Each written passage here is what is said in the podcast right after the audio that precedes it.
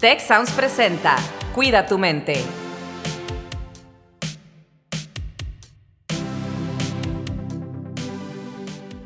Hola, ¿qué tal? Sean todos ustedes bienvenidos a una emisión más de su podcast Cuida tu mente. Este es el final de la temporada de Cuida tu mente y me da mucho gusto compartir micrófonos una vez más con Rosalinda Ballesteros. ¿Cómo está Rosalinda? Bien, muy bien, con un gusto saludarlos y bueno, muy emocionada de llegar pues a este episodio que es final de temporada, pero que también pues eh, trae un tema interesantísimo con el cual creo que es muy bueno cerrar porque nos puede dejar de hoy al siguiente episodio en la siguiente temporada trabajando sobre este concepto. Totalmente de acuerdo, Rosalinda. Eh, tenemos también aquí la compañía de Alex Tarriba. ¿Cómo te va, Alex? Hola, hola, muy bien, Carlos, Rosalinda, muy emocionada por compartir, como dice Carlos, micrófonos eh, en este final de temporada con ustedes. Oye, pues yo quiero aprovechar aquí unos segundos para sinceramente agradecerles a Marcelo que nos acompaña aquí, el equipo técnico de Tech Sounds, a Giovanna, nuestra productora, y pues sin duda Alex, Rosalinda y a todas las personas que han participado en Cuida tu Mente en este podcast durante esta temporada. La verdad de todo corazón, muy agradecido por compartir con nosotros, eh, conmigo en lo particular y por las enseñanzas y por todo lo que hemos disfrutado esto, al menos yo lo he disfrutado. Así que muchas gracias. El día de hoy el tema, como bien decía Rosalinda, es el poder de la compasión. Y vaya que es un tema importante y me encantó como como lo planteó Rosalinda, de aquí al próximo episodio vamos a ver cuántos pudimos trabajar y en qué tanto pudimos trabajar en este tema de la compasión. Así que, ¿qué te parece si empezamos, Rosalinda? Claro que sí, yo creo que es muy importante empezar pues compartiendo qué es la compasión o qué entendemos cada uno de nosotros por la compasión. Yo les preguntaría, Alex, Carlos, ¿qué entienden por, por el concepto de compasión? Eh, compasión, pues yo lo que entiendo no es una definición ni de la RAE ni nada, pero aquí de mi cabeza sería como poder ver a una persona con, pues con buenos ojos, ¿no? O sea, sin una crítica fija, sin una crítica de mala vibra, sino de una manera buena, positiva, tratando de verle siempre lo mejor. Sí, para mí yo creo que siguiendo esta línea de Alex, es como tratarnos con amabilidad, ¿no? Con bondad, eh, con una buena vibra y, creo, que, creo que es muy importante. Hay, estudios al respecto y todo esto. Pero sí, creo que el poder de la compasión también lo hemos hablado y lo hemos tratado en, otros temas. Eh, también hablamos del, del perdón y todo esto, que yo creo que son cosas que van muy ligadas a toda esta parte de la compasión. Pero sí, si lo defino de una manera tal vez coloquial, es ahora sí que tratarse bonito, ¿no? Tratarnos bonitos, tratarnos bien, amable, con bondad, con amabilidad unos a otros. Bueno, sí, tiene que ver un poco con esto. Una definición que a mí me gusta mucho es la del Centro para el Bien Mayor o Greater Good de la Universidad de Berkeley, que habla sobre la compasión desde su definición de compartir con el otro y sentir más allá de lo que siente el otro, querer quitar esa emoción, sobre todo de sufrimiento, de dolor, cuando el otro sufre. Eh, y a mí me gusta esta definición porque habla precisamente de este compasión, es compartir el sufrimiento del otro y querer eh, quitarle al otro ese dolor que está sintiendo en el momento. Entonces, cuando nosotros vemos al mundo con compasión, pues finalmente lo vemos desde una óptica que nos permite cuidar más de todos los demás, del planeta, de los que están a nuestro alrededor, entendiendo que pues hay cosas que no son tan agradables, pero que podemos ayudar a que sean mejores en todo momento. ¿Qué opinan de esta definición? Como aliviar un poco el sufrimiento, ¿no? Y, la pasión, si vemos así como desde su raíz, ¿no? Esa pasión de, de sufrimiento, de esa connotación de sufrimiento, ¿no? Y es como que compartir ese sufrimiento, como decías tú, ¿no? Desde la raíz, digamos, más etimológica tal vez de la palabra, pero ese compartir, pues es aligerar, ¿no? Aliviar un poco esa carga o ese sufrimiento que uno carga, este, y decir, oye, ¿sabes qué, Rose? ¿Sabes qué, Alex? De esto que te está haciendo sufrir, pásame un poquito o yo te ayudo a cargarlo, no lo cargues tú sola, ¿no? este, y, seamos amables unos con otros y nos ayudemos. No sé, Alex, ¿tú qué piensas? Sí, yo estoy súper de acuerdo con esto y ahorita con todo lo que me platican, me puse a pensar un poquito en hoy en la mañana. Hoy en la mañana Carlos y yo tuvimos una sesión de meditación y justo tocó el tema de la compasión, pero era autocompasión. O sea, cómo tratarnos, como dice Carlos, tratarnos bonito a nosotros mismos. Y, y yo le compartí a Carlos que hoy iba a ir a comprar ropa o buscar algo para mi grabación y que es, se escucha como algo muy coloquial y muy X, pero para mí es mi coco. El ir a comprar ropa, me pongo insegura, me siento incómoda, eh, me desesperan las tiendas y me empiezo a quejar. Ay, es que no se me ve bien, es que no sé qué. Y es algo tan mundano, pero para mí me doy cuenta que me empiezo a tratar un poquito gacho, o sea, soy muy dura conmigo, no se te ve bien esto, estás incómoda, qué flojera, porque no te decides. Y en, esta línea de ser como compasivo con los demás, digo, híjole, creo que esto es una de mis tareas a trabajar, pero conmigo. Y creo que para mí, como me decía Carlos en la mañana, me es mucho más fácil ser compasiva con los demás que ser compasiva conmigo. No sé si les pasa esto regularmente, si es normal que seamos más lindos con otra gente que con nosotros. ¿Qué piensan? Bueno, déjame decirte que no nada más tú lo piensas. Hay un estudio justamente que se hizo eh, en distintas poblaciones que suma más de 3.000 personas con las que se trabajó este tema. Y sí, las personas tendemos a ser nuestro crítico más fuerte y precisamente el ejercicio, por ejemplo, de la autocompasión es hablarnos a nosotros mismos como le hablaríamos a un amigo. Eh, y a veces nosotros nos hablamos de una forma tan dura, somos los jueces más estrictos sobre nuestra propia forma de ser, comportamiento, sobre cómo nos vemos, ¿no? Y bueno, eh, eh, el asunto es cómo lo hacemos, ¿no? O sea, porque pues podemos decir hay que romper este hábito, pero también el tema es, bueno, ¿cómo lo hacemos? Entonces, una propuesta que a mí siempre me ha gustado mucho es el de escribirnos una carta precisamente como si fuéramos un amigo, ¿no?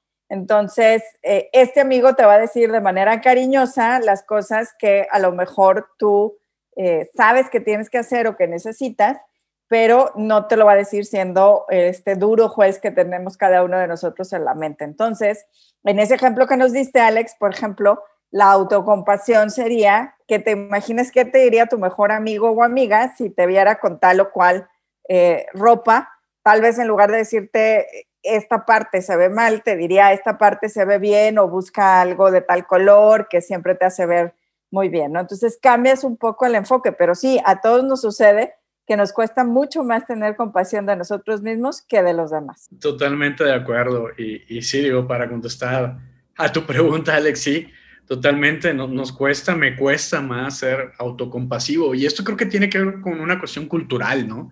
Hemos crecido en una cultura en la que pues hemos, hemos crecido más dentro de la esfera de la autoestima que de la autocompasión, ¿no?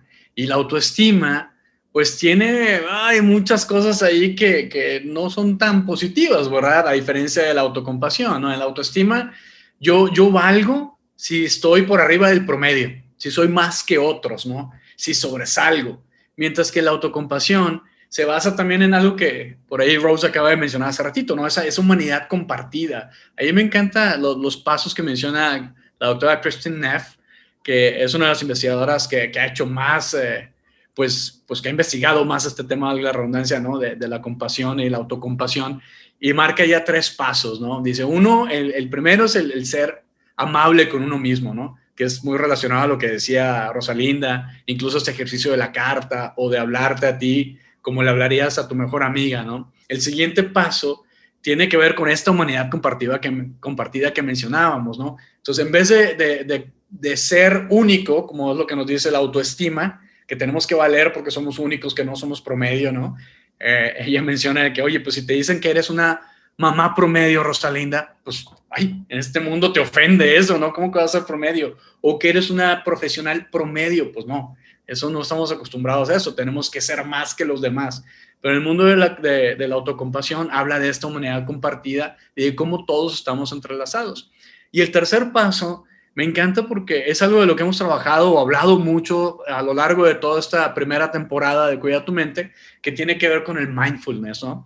Y precisamente el mindfulness lo recomienda porque nos ayuda a darnos cuenta de cómo nos hablamos, de cómo nos estamos tratando, de qué cosas nos estamos diciendo a nosotros mismos y ver aquí en el, en el aquí y en el ahora, ok, estoy siendo compasivo, autocompasivo conmigo, conmigo mismo o soy siendo súper cruel y crítico, ¿no? Entonces esos tres pasitos simples eh, creo que, que ayudan mucho, ¿no? El ser amable con uno mismo, el ver nuestra humanidad compartida y el practicar el mindfulness. Y fíjate que comentas algo bien interesante, Carlos, porque justamente a mí uno de los estudios que siempre me ha llamado mucho la atención es el hecho de entender si la compasión es algo que tenemos los seres humanos o que tenemos que aprender y cultivar. Y hay un estudio hecho en la Universidad de Wisconsin que es muy interesante porque estudia a bebés, bebés antes de que adquieran la habilidad del lenguaje.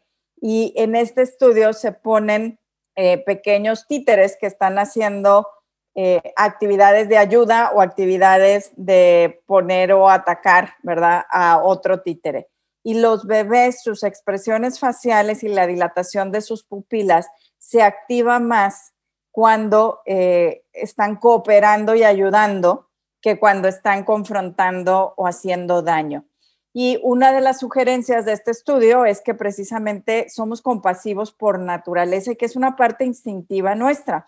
De hecho, la compasión, el actuar para aliviar el sufrimiento de otros, activa en nuestro cerebro eh, los mismos, eh, digamos, señales de recompensa como cuando hacemos algo que nos gusta hacer, ¿no? O sea, cuando me voy a comer algo que me gusta mucho o cuando eh, recibo un olor placentero, igual las mismas centros de placer en el cerebro se activan cuando ayudo a alguien a dejar de sufrir. Y esto es muy interesante y me lleva al tema que decían de la meditación, porque precisamente la meditación del amor compasivo es una de las meditaciones que más se ha estudiado desde Occidente, ¿verdad?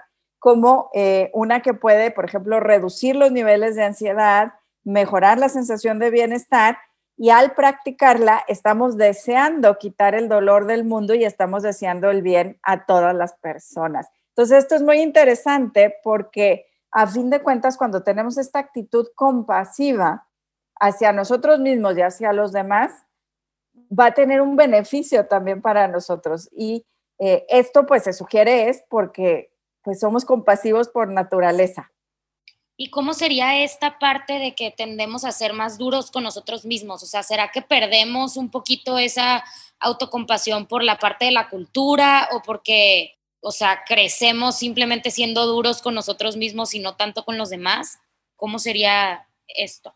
Pues fíjate que precisamente en este, en este tema que mencionaba Carlos del trabajo de Christine Neff, enfrenta estos dos eh, conceptos, la autocompasión contra la autoestima, y le adjudica, y Carlos aquí puede complementar, a que hemos crecido precisamente con este movimiento, con este pensamiento de que hay que generar autoestima, y eso lleva a una valoración. Y cuando nos valoramos, pues siempre tiene que haber alguien que vale más o vale menos. Y entonces, en el momento en el que encuentras en tu percepción alguien que vale más o que está mejor en esa escala imaginaria que tú te hiciste en tu mente, entonces la autoestima no nos ayuda y genera esta eh, como pensamiento tan crítico de nosotros mismos, ¿no? Así es, exactamente.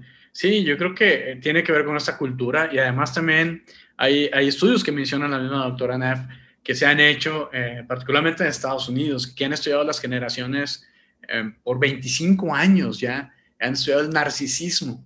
Y resulta que hoy en día está en su punto más alto de la historia. Entonces, hemos, hemos creado una, una comunidad muy narcisista. Y lo que los psicólogos eh, mencionan, al menos los que están haciendo, los que han hecho este estudio, es que le atribuyen esto mucho a la parte de esta cultura en la que hemos crecido que tiene que ver con la autoestima, ¿no? Entonces, hacer este giro hacia la autocompasión, pues cambia, ¿verdad? Porque te digo, ya no vales eh, más porque estás midiéndote en relación a otro, como decía Rosalinda, sino valemos más por la, humanidad compartida que tenemos, ¿no? Por todo esto que somos. Y, y eso, por ejemplo, a mí me lleva a pensar, y yo soy un fiel creyente, de que vivir en un mundo más compasivo es equivalente a vivir en un mundo mejor. O sea, si ustedes piensan en qué mundo les gustaría vivir o que sus hijos o seres queridos vivan, pues yo sí preferiría un mundo más compasivo y un mundo también más autocompasivo, ¿no? Y eso tiene, ese mundo empieza aquí, aquí adentro conmigo, ¿no? Este, con cada uno de nosotros. Pero me parece que es muy importante este tema de la compasión y de la autocompasión porque mucha gente entiende compasión como lástima y autocompasión como, ay, lástima, ¿no? Pobrecito de mí y todo. Y no, no se trata de eso, ¿no? Ya, ya lo explicó ahorita Rosalinda, que es es mucho el, hablarte con esa amabilidad como le hablarías a tu mejor amigo. Si tu mejor amiga estaría en este proceso de encontrar eh, alguna ropa y, se sentiría terrible, a lo mejor tú le dirías cosas bonitas, le hablarías con palabras bonitas, cosa que a lo mejor no haces contigo misma, ¿no? Sino que te castigas mucho, te criticas mucho, ¿no? Pero esta meditación como la que mencionabas que hacemos, eh, justamente viene de este centro de Healthy Minds Innovation, que son los que hicieron el estudio que mencionó Rosalinda de los bebés, ¿no? Ese estudio de los bebés también habla de, los juguetes, que tienen unos juguetes y que estudian ahí cómo, cómo reaccionan y resulta que son más felices cuando comparten, cuando alivian el sufrimiento de otras personas, que cuando ellos se quedan con el juguete, ¿no? Entonces, eh, son cosas muy bonitas. Yo creo que estamos cableados naturalmente para ser poco compasivos, pero como decías tú, vamos creciendo y desarrollándonos en un mundo que nos va enseñando otras cosas y hay que volver a a lo mejor a recablearnos, ¿no? A practicar esta meditación, a practicar esta compasión y a empezar hoy en día, que fue nuestra tarea justamente, Alex, después de la meditación que hicimos, ¿no? Sí, me suena que es también algo que entre más se practica, o sea, te sientes mejor, te sientes mejor contigo, al menos yo conmigo misma, cada quien con sus cosas o con su misma persona, pero también con los demás, ¿no? O sea, como que se va haciendo la bolita de nieve grande. Y justamente esto es algo muy interesante porque pareciera, por ejemplo, que si eh, en este tema de tener compasión de nosotros mismos o querer aliviar el sufrimiento del otro, eh, si nosotros hiciéramos esto, entonces eh, pudiéramos pensar que no estamos permitiendo que la otra persona, por ejemplo, desarrolle resiliencia, ¿no? Porque pues eh, todos sufrimos de algún modo u otro eh, y hay experiencias de vida que nos generan aprendizaje a partir de ese crecimiento que nos da, pues tener un dolor, tener una cuestión, pues que nos suceda que no esperábamos. Y al contrario, resulta que cuando somos compasivos, generamos también más recursos para volvernos más resilientes. En lugar de quitar esa posibilidad de crecer a partir de la adversidad, resulta que cuando actuamos de manera compasiva nos sentimos mejor, generamos actividad en estas regiones del cerebro donde se dan las recompensas, por así decirlo, donde se siente bien la persona, pero además nos volvemos más resilientes ante los retos de la vida. Entonces, tiene muchos beneficios la compasión eh, y la podemos llevar a todos los ambientes. ¿Cómo sería, por ejemplo, en otro ambiente que no sea uno personal? Por ejemplo, en un ambiente de trabajo. ¿Les han tenido alguna experiencia en la que tienen que ser, son más rudos con alguien en lugar de, de ser compasivos o viceversa? Sí, sin duda. Yo creo que, que también es esta parte de, a veces somos reactivos, ¿no? Pero parte de este ejercicio y de este mindfulness que tenemos que tener es, oye, a ver, cómo te está haciendo reaccionar, cómo te está haciendo sentir alguien, algo que sucedió o alguien o alguien está diciendo algo y pues detenerte un poquito, ¿no? Y no reaccionar, sino tratar de controlar eso y a ver, déjame entender esta humanidad compartida y ver de dónde viene, por ejemplo, Rosalinda, a lo mejor si tenemos algún desacuerdo, déjame indagar, déjame ser curioso y entender de dónde viene ella, cómo lo está viendo, para luego yo decir, ah, ok, ya te puedo entender un poco mejor y a ver, aclaremos la duda, este, o de plano decir, ah, bueno, no, pues está bien, respeto tu punto de vista, aunque no lo comparta, ¿no? Pero es muy diferente a que yo reaccione y reaccione de manera agresiva. No, es que estás mal, es que eso no es así, ¿no? Eh, entonces, es simplemente tratarnos un poquito con más de compasión y darnos la oportunidad de aprender unos de otros y de entender de dónde viene la otra persona antes de reaccionar de manera pues agresiva. Y tampoco es fácil, ¿eh? porque pues también se, se ejercita, ¿no? Eh, es algo que eh, hay una historia ahí de, de, un, de un, monje que mm, lo golpearon de repente así en la calle de la nada, él iba caminando y, y, este, y lo golpean y el monje se voltea y en vez de pues hacer lo que la mayoría de la gente tal vez hubiera hecho, que es responder con un golpe o una agresión, abraza a la persona, abraza a su agresor. Y bueno, en ese caso, en esa historia, pues la persona termina, termina llorando y desahogándose porque pues se da cuenta de que hizo algo pues malo, pero al, al, al tratar de tener esta humanidad compartida se da cuenta de que esa persona que agredió al monje trae mucho sufrimiento. Y es lo que decíamos al inicio de todo esto, compasión, cómo alivio tu sufrimiento, cómo te ayuda a cargar este sufrimiento. Y el monje lo hizo a través de un abrazo y lo llevó a una reflexión, ¿no? Entonces, pues es algo eh, contra, counterintuitive, ¿no? Contraintuitivo, como se dirá, no natural, ¿no? Este, para la mayoría, pero es algo que se practica y se puede ejercer, claro. O sea, hay niveles tipo Dalai Lama, no estamos hablando de llegar ahí mañana, pero hay que ir dando pasitos, ¿no? Hay que ir dando pasitos y yo creo que este eh, autocontrol y autoconocimiento y este mindfulness de darnos cuenta cuál es nuestra tendencia natural a, de reaccionar y cómo nos frenamos y cómo eh, respondemos de una manera más compasiva, pues sí, definitivamente se practica. Rosalinda, ¿tú qué piensas? Fíjate que hay un, eh, dentro del Centro de Organizaciones Positivas de la Universidad de Michigan, en la Escuela Ross de Negocios, hay un Compassion Lab que habla precisamente de eh, cómo vivir la compasión en los ambientes de trabajo. Y eh, el gran reto que se plantea es cómo reconocer que en los ambientes de trabajo la persona no solamente es el rol que juega en la organización, sino que puede tener eh, dolor y sufrimiento que viene eh, de pues eh, otras partes de su vida, ¿no? Y aquí una de las cosas que para como por ejemplo líder de un equipo o miembro de un equipo, poder habilitar que el espacio de trabajo sea un espacio compasivo, eh, hay que entender que la compasión es un acto que tiene un efecto positivo en quien la practica, o sea, en quien ofrece la compasión y en quien la recibe, ¿sí?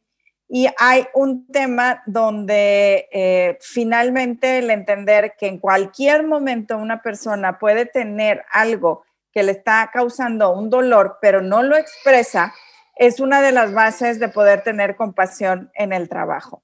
Entonces, una de las cosas que se genera aquí también es la posibilidad de que los líderes den a las personas la posibilidad de expresar estas cuestiones que en su vida personal pueden estar generando la necesidad de compasión, ¿sí? Pueden ser a través de las redes formales o informales y pues eh, de habilitar esto y hacerlo normal, porque todas las personas pues tenemos eh, cosas que nos hacen sufrir, ¿verdad? Por ejemplo, en el contexto del último año, eh, justamente, pues a lo mejor hay muchos retos que tienen que ver con estudiar desde casa. Ya estamos ansiosos y felices, por ejemplo, de regresar a los ambientes de trabajo o regresar a estudiar de manera presencial.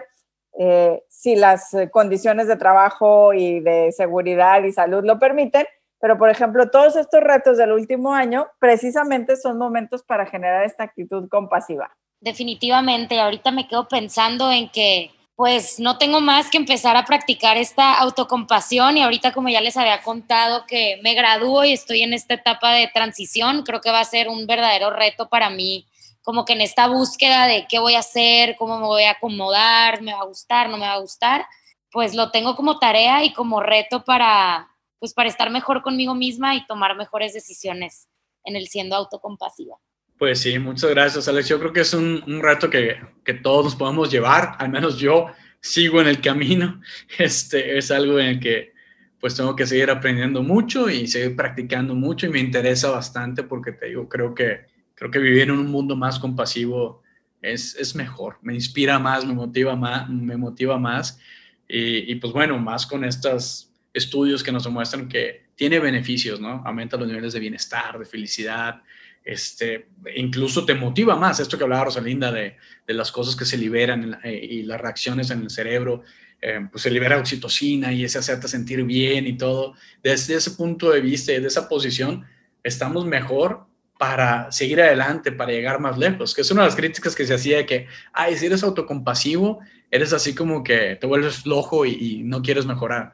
No, al contrario, los estudios te dicen que sucede exactamente lo contrario. Estás en una posición más fuerte, mejor, para seguir avanzando y seguir mejorando. Entonces, pues Alex, sabemos que estás en el cierre de una etapa, no solo estamos en el cierre de temporada y en el cierre de este episodio, sino tú estás en el cierre de una etapa muy importante en la que pues te deseamos lo mejor. Ha sido un placer que, nos acompañes en este cierre de, tu carrera, de tus estudios y bueno, el inicio también de tu carrera profesional. Sé que vas a seguir colaborando con nosotros y nos da mucho gusto, mucho gusto. Muchísimas gracias, de verdad he aprendido muchísimo de ustedes y bueno, con todo a lo que sigue. Gracias. Con mucha autocompasión a lo que sigue. Un abrazo. Exacto. Así es. Pues bueno, esperamos que este episodio haya sido de su agrado. Les agradecemos el acompañarnos y les damos la noticia que llegamos al top 11 de Apple Podcast gracias a su apoyo y su preferencia. Así que esperamos que nos sigan apoyando y pues hasta la próxima en el inicio de la nueva temporada. Alex, Rosalinda, muchas gracias. Muchas gracias. Compártanos. Si quieres conocer más sobre cómo cuidar tu salud, te invitamos a escuchar Hola de Salud, el podcast en el que nuestros expertos te darán consejos para vivir de manera sana, equilibrada y feliz. Escúchalo en Spotify, Apple Podcast y Google Podcast. Gracias por escuchar un episodio más de Cuida tu mente. Productor ejecutivo Miguel Mejía. Asistente de producción Marcelo Segura y Melissa Jubera productor de Cuida tu Mente, Víctor Mancera. Postproducción, Max Pérez. Los invitamos a escuchar el siguiente episodio de Cuida tu Mente y el resto de los programas de Tech Sounds en Spotify, Apple Podcast, Google Podcast y tech.mx slash tech-sounds.